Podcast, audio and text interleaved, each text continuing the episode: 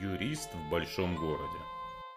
Здравствуйте, меня зовут Сергей Пирогов, и вы слушаете мой подкаст «Юрист в большом городе». Это подкаст для тех, кто хочет знать свои права, быть юридически грамотным, законно вести свою деятельность и не быть обманутым. Сегодняшний выпуск посвящен завещанию. Как распорядиться своим имуществом после смерти, чтобы между родственниками не разгорелась кровавой родственной войны. Вот об этом в сегодняшнем выпуске. Мы говорили уже о том, что есть несколько способов распоряжения имуществом, но сегодня хотел бы сакцентировать внимание на одном самом распространенном, самом популярном способе, а именно составление завещания. Как известно, в соответствии с законодательством Российской Федерации невозможно, как в фильмах, красиво составить завещание и сказать, что я лишаю всех наследства и все принадлежащее мне имущество я отдаю детям-сиротам. Наше законодательство предусматривает ряд ограничений, поэтому завещание достаточно сковано в своих возможностях, но тем не менее предоставляет достаточно неплохие возможности для наследства наследодателей распорядиться своим имуществом и распорядиться именно так, как они считают сделать это наиболее правильным. Завещание может быть составлено как в отношении того имущества, которое существует на момент составления завещания, то есть вот у вас в наличии есть определенный перечень имущества, вы можете его распределить и написать в завещании, как вы хотите, чтобы это имущество в будущем перешло каким наследникам. Также в завещании можно указать, какова судьба будет имущества, которое будет принадлежать вам в будущем будущем. То есть не обязательно в завещании указывать четкий перечень того, что у вас есть на данный момент. В завещании можно указать, например, все недвижимое имущество, которое будет находиться в моей собственности, и дальше пишем, кому оно будет переходить, или все движимое имущество, или все денежные средства, то есть определить имущество по видам и указать, кому это имущество будет переходить в собственность в порядке наследования. Следующим моментом, который здесь нужно отметить, это форма завещания, как оно оно оформляется. Завещание может быть составлено только в нотариальной форме. Ни в какой другой форме завещание невозможно. Поэтому для того, чтобы составить завещание, необходимо обратиться к нотариусу. К нотариусу вы обращаетесь с документами в отношении того имущества, которое вы хотите указать в своем завещании. Если вы решили в завещании указать четкий перечень имущества, либо без таковых, без каких-либо документов, если вы хотите составить завещание в общих формулировках, например, вы можете написать в завещании все имущество, принадлежащее мне на дату смерти,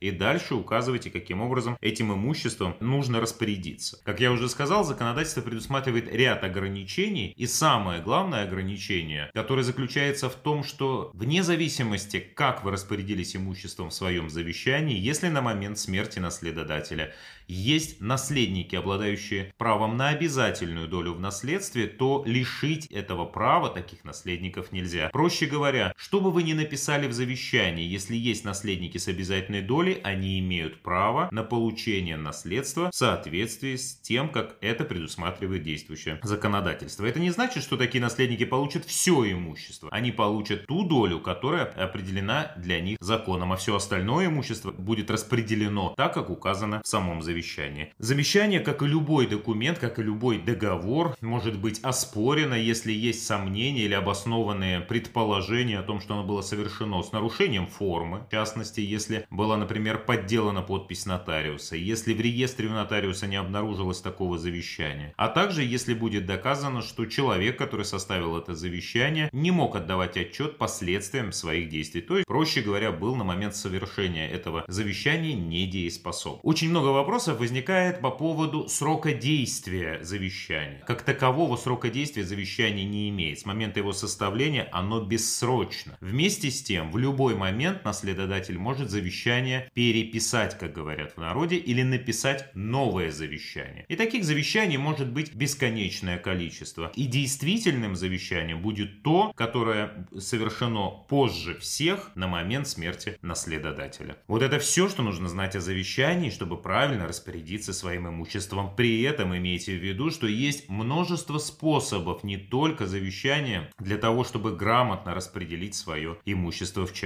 частности, новые способы, которые возникли относительно недавно, но дают достаточно широкие возможности. Например, наследственный договор, о котором я рассказывал в предыдущих выпусках. Спасибо, что слушали и до новых встреч.